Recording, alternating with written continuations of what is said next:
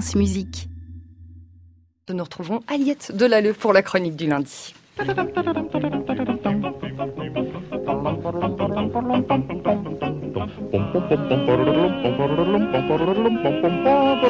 Et bonjour Aliette, on parle tiens tiens de disques ce matin. Ça vous a donné une petite idée pour votre chronique? Bah oui, puisqu'on en parle, je peux pas m'empêcher moi de penser aux pochettes de disques. Alors Ah. là, en musique classique, il faut dire qu'on est quand même gâté. Du coup, ce matin, je pars pas vraiment chasser les clichés, je vais en conforter un. Les pochettes de CD classiques sont ringardes. Bon, alors il y a eu du progrès, il y en a, il y en a eu des très jolies, mais on est encore un peu loin du compte. Alors pourtant, tout avait si bien commencé. Dans les années 40, un homme décide d'illustrer les 70 tours. Avant, il n'y avait que le nom de l'artiste, de l'album et de la maison de disque. Il crée donc la première couverture d'album de l'histoire de la sur un vinyle classique, la 9e symphonie de Beethoven.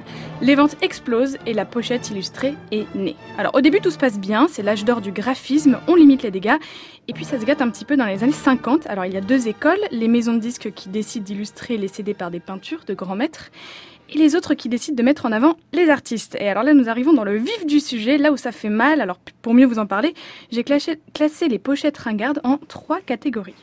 La première concerne les instrumentistes. Alors dans cette catégorie, on retrouve au choix un violoncelliste qui dort dans un avion tout en enlaçant son instrument rangé dans une housse, un magnifique montage d'une violoncelliste qui affronte les vagues d'une mer déchaînée mais arrive tout de même à jouer les suites pour violon- violoncelle de Bach, ou alors David Garrett, cheveux au vent, petite veste ouverte, pose très inspirée, mais alors rien ne l'arrête. Alors on va inviter tous nos éditeurs à, à se brancher sur internet pour aller voir tout ça. En deuxième catégorie, on retrouve les pochettes de disques d'opéra.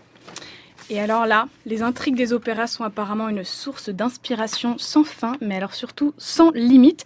Alors j'en profite du, du monde autour de la table pour faire un petit jeu. Je vais décrire une pochette et vous devez essayer de trouver l'opéra. La première pochette, un homme et une femme déguisés en super-héros de l'espace, euh, un peu gladiateurs, qui pointent des faux pistolets à embout rouge. Une petite idée? Euh, Wagner.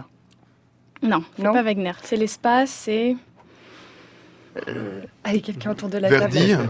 Non, non, non. En fait, c'est- pas, c'est c'est les planètes de Gustave. Ah bah oui, Parce que- évidemment. parce qu'on est dans l'espace. La deuxième pochette, Un homme, son, on cherche trop de subtilité, je pense. un homme. euh, Et puis, non, c'est pas un opéra. C'est surtout ça. J'ai Oui. j'ai mal commencé. C'est pas un opéra. La deuxième pochette, c'est un opéra. C'est un homme noir très musclé en slip végétal qui porte un signe blanc mort transpercé par une flèche. Wagner, là. Là, on est dans Wagner. Alors, lequel de Wagner? Vous avez une petite idée? Siegfried? Non. Tristan Non, c'est Parsifal.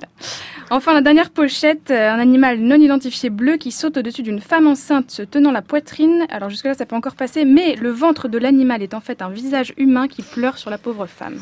Ça fait rêver. Aucune idée. Là, on est dans du Strauss, c'est la femme sans ombre.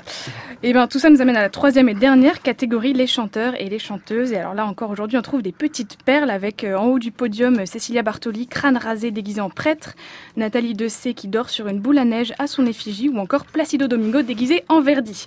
Alors je sais que j'en oublie des centaines comme celle avec les chefs d'orchestre, il y en a des belles. Alors je vous propose de partager vos plus belles trouvailles de pochettes de disques ringardes sur les réseaux sociaux de France Musique, Facebook, Twitter, Instagram. J'espère que vous participerez aussi, Saskia. Il me semble que vous en avez quelques-unes en réserve. C'est promis, je mettrai mes petites, euh, mes petites pépites. Merci beaucoup, Aliette Delalleux, pour cette chronique qu'on retrouve sur francemusique.fr. Retrouvez toute l'actualité musicale sur francemusique.fr.